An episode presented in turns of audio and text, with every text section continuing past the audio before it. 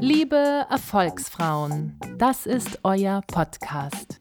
In jeder Folge schenkt euch eine inspirierende Frau ihre persönliche Erfolgsgeschichte mit ihrer einzigartigen Karriereformel. Lehnt euch zurück und genießt den weiblichen Sprung nach vorne.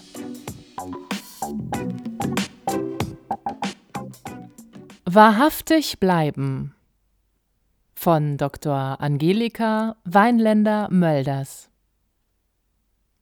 Werden Sie zum Authentizitäter. Wahrheitsliebender Wohltäter oder selbstsüchtiger Übeltäter? Wer immer ehrlich sein möchte und deshalb vermeintlich echt auftritt, der kann schon mal anderen in deren Empfinden derbe auf die Füße treten. Die Abwägung, sich selbst treu zu sein oder dem Leben auch mal flexibel gegenüberzustehen, ist nicht immer einfach und schon gar nicht einheitlich zu treffen. Doch wichtig ist, etwas dauerhaft vorzuspielen, hat noch niemandem dauerhaft die Bühne des Erfolgs gesichert. Ich hatte das Glück, in einem kindgerechten Umfeld groß geworden zu sein. Mein Spielplatz war die Natur. Kein noch so pädagogisch wertvoll ausgestatteter Abenteuerspielplatz kann da mithalten.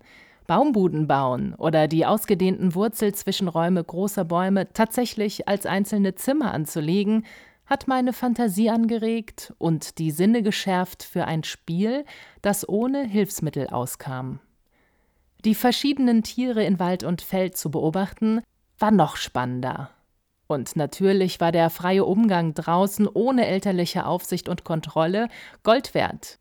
Sowohl was das Verhalten von uns Kindern untereinander anging, ohne Einmischung eines Erwachsenen Konflikte zu regeln und zu bereinigen, als auch abends todmüde ins Bett zu fallen. Meine Zukunft als Tierfilmerin war aufgrund dieser Kindheitserfahrungen jedenfalls definitiv vorprogrammiert. Nun, es kam anders. Den Naturwissenschaften blieb ich als Chemikerin immerhin treu. Doch meine große Tierliebe zum Beruf zu machen, erschien mir nicht zielführend.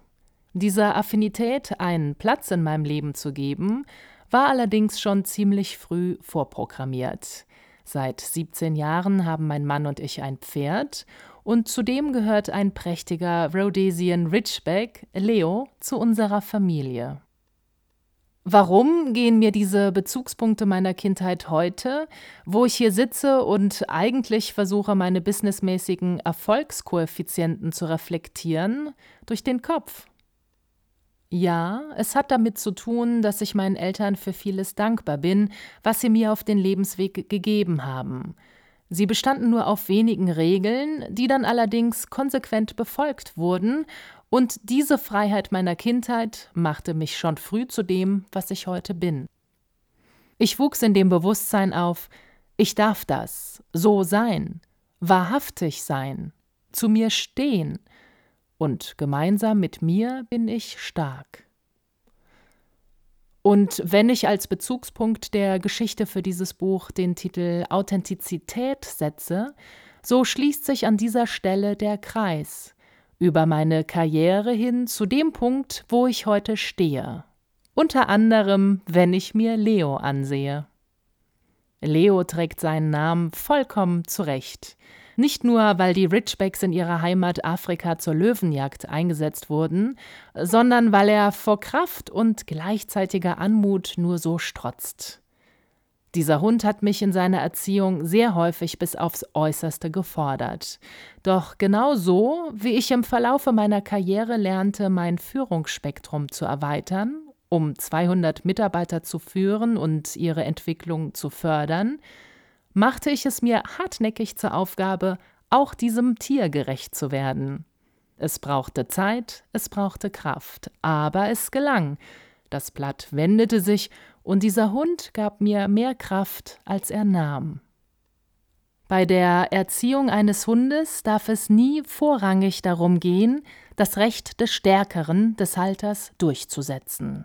Genauso wenig, wie man sich auf der Nase herumtanzen lassen darf. Doch bei Leo waren diese Grundregeln, ob seines starken Charakters, um es mal etwas euphemistisch zu beschreiben, und seiner knapp 45 Kilo starken Statur, besonders wichtig. Konsequenz und stimmiges Auftreten mussten mir ins Blut übergehen, ansonsten nutzte er jede meiner vermeintlichen Schwächen gnadenlos aus. Und neben vielem anderen lehrte mich dieser Hund im doppelten Sinne, was es heißt, ganz bei mir zu sein und zu bleiben, auch wenn es rund geht. Denn er konnte dies immer schon perfekt. Und ich muss es sein, weil er meine Unsicherheit sonst spürt. Ein mit Forscher aber aufgesetzter Stimme gegebenes Kommando wäre heiße Luft. Ich muss authentisch sein. Ganz genauso, wie er es ist, wie es im Grunde alle Hunde sind. Ungekünstelt, echt und geradlinig. Jeder Leser, der ein wenig Ahnung von Hunden hat, mag nun die Stirn runzeln, und natürlich gibt es da Ausnahmen. Doch ich spreche von der Regel eines gut sozialisierten Tieres. Und ein solcher Hund spielt einem anderen weder vor, er sei ein Lämpchen noch ein Werwolf. Er ist einfach, wie er ist. Authentisch. Das Selbst ist kein Ding, sondern ein Vorgang. Thomas Metzinger. So viel zum Thema Authentizität im Tierreich. Doch wie funktioniert das bei uns? Instinktgesteuertes Verhalten bekommen wir weitestgehend aberzogen. Also, wie erkennt man das Authentische, das Echte in sich? Gibt es so etwas wie eine einzig wahre Persönlichkeit? Einen prägnanten Kern, der unsere Charakteristika unvergleichlich sein lässt und vielleicht sogar in unserer Genetik angelegt ist? Oder sind wir einem ständigen Fluss unterlegen, müssen uns immer wieder neu erfinden und wissen so erst auf dem Sterbebett, was an uns und für uns Priorität hatte. Das wäre für mich schrecklich. Denn natürlich gibt es einen ständigen Wandlungsprozess in unserem Leben, doch erliegen wir diesem nicht, wie man so schön sagt, sondern genau das macht Leben aus. Für mich ist es eine Mischung aus beidem, Veranlagung und Selbstfindungsprozess. Fakt ist, der Mensch wird als Individuum geboren und bleibt es, sein Leben lang. Doch muss er sich als Individuum in einer Gesellschaft bewegen lernen, sich in ihr integrieren und am besten auch wohlfühlen. Letztlich wird er als Teil der Gesellschaft zur Gesellschaft. Dies zu erreichen ist ein langer Weg. Dass ein Baby bei Geburt noch ein unsozialisiertes Wesen ist, zeigt sich bereits am ersten Lebensschrei. Der kleine Mensch äußert seine Befindlichkeiten und Ansprüche, indem er sich vorrangig schreiend artikuliert. Er hat keine andere Wahl und handelt dann noch, sowohl beim Lächeln als auch beim Schreien, vorrangig instinktiv. Regeln sind ihm noch komplett fremd. Bliebe dies so, führte das unweigerlich zum Zusammenbruch der Gesellschaft. Deswegen werden wir erzogen, sozialisiert und geprägt. Die Sozialisation ist ein Prozess, der dafür sorgt, dass die Gesellschaft überlebensfähig bleibt und umgekehrt, das Erlernen von Regeln, Traditionen, Werten und Gesetzmäßigkeiten sind essentielle Voraussetzungen für das Heranwachsen, die weitere Entwicklung und die Akzeptanz in der Gruppe. Denn das alles macht eine Gesellschaft aus. Dabei geht es nicht darum, dass sich der Mensch in allem anzupassen hat, denn die Gesellschaft ist nicht statisch, sie verändert sich permanent durch ihre Individuen, und so ist die Entwicklung hin zu dem, was uns aus und echt macht, insgesamt ein dynamischer Prozess, das Individuum wird in die Gesellschaft hineingezogen, aber jede Gesellschaft wird auch durch die in ihr lebenden Individuen geformt. Mit fortschreitendem Alter umgeben den Menschen immer komplexere soziale Strukturen, mit denen er umzugehen hat. Die Erwartungsebenen und Haltungen werden umfangreicher, die Situation und Institutionen erweitern sich bis zum Arbeitsleben und darüber hinaus. Sozialisation bedeutet also die Übernahme und Verinnerlichung sozialer Werte und Rollennormen der sozialen Umwelt. Diese Werteinternalisierung geht im Idealfall so weit, dass sie zu einer eigenen Motivation führt, immer weiter im Rahmen der eigenen Wertematrix nach sozialen Normen zu handeln. Irgendwann kommen wir aber zu dem Punkt, wo wir uns der Wahrnehmung einer Rollenstruktur auch bewusst widersetzen können und dürfen, sodass die Persönlichkeit nicht mehr nur als ein Spiegelbild der gesellschaftlichen sozialen Struktur erscheint, sondern zu einem eigenständigen Konstrukt wird. Wir werden wir, Exakt dann, wenn Sozialisation nicht in das Erlernen der jeweiligen Rollen, sondern in eine selbstbestimmte Entwicklung mündet. Das Individuum nicht als angepasstes Spiegelbild der Gesellschaft ohne eigenen freien Gestaltungsspielraum, sondern ich, Angelika, und du, Leser. Das hört sich ja zunächst einmal gut an. Wir wissen nun, wie wir zu uns finden, aber bedeutet das gleichzeitig, dass ein authentischer Mensch auch immer der bessere Mensch ist? Zumindest ist er doch in unserem Sprachgebrauch nicht negativ, sondern positiv behaftet. Authentizität gilt als wichtigste Eigenschaft eines Managers, der etwas auf sich hält, und sie wird von der Mitarbeiterschaft meistens höherwertig als Fachkompetenz oder Belastbarkeit eingestuft. Dabei entbehrt das nicht eines gewissen Trugschlusses, denn wer braucht schon einen immerzu authentischen Choleriker als Vorgesetzten?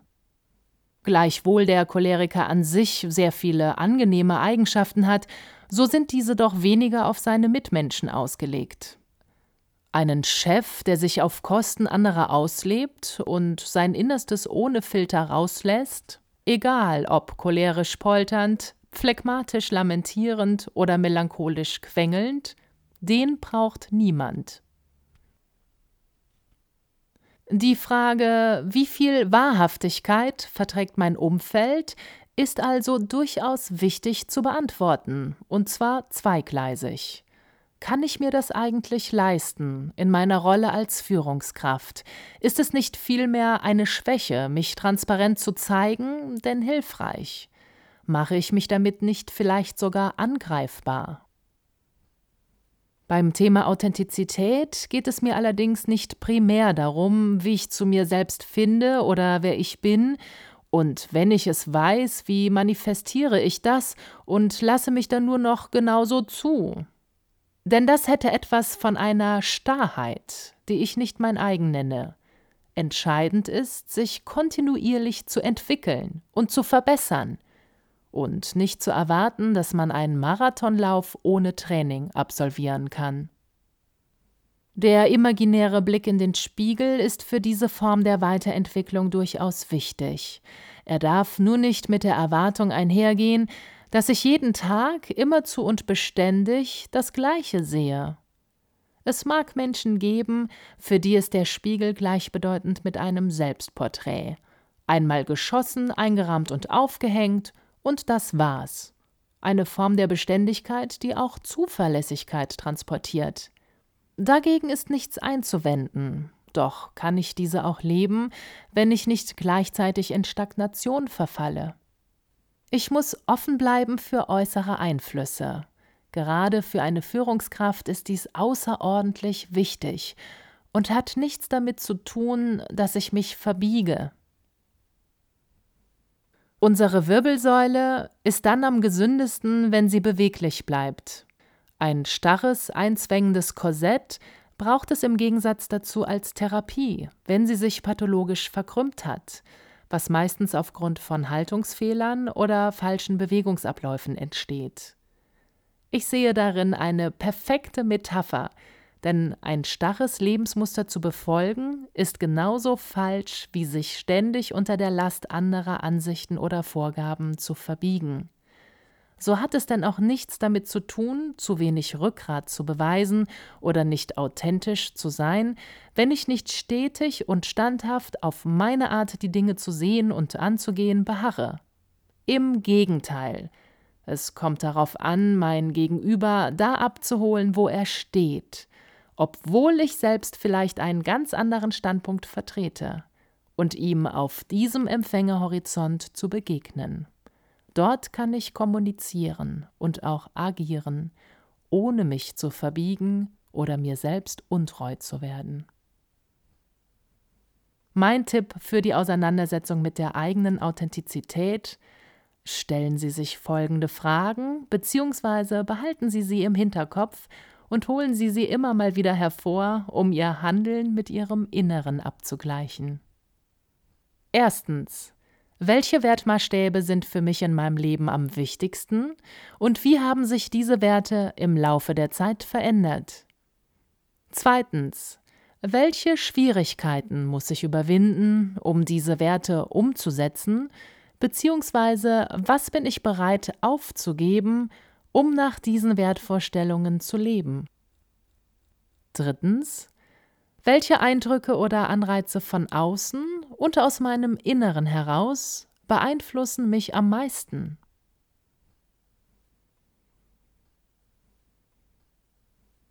Man sieht sich selber nie genug, niemals ganz. Felix Philipp Ingold Schon während meiner Promotionszeit ging ich diesbezüglich durch eine harte Schule, die ich aber im Nachhinein nicht missen möchte.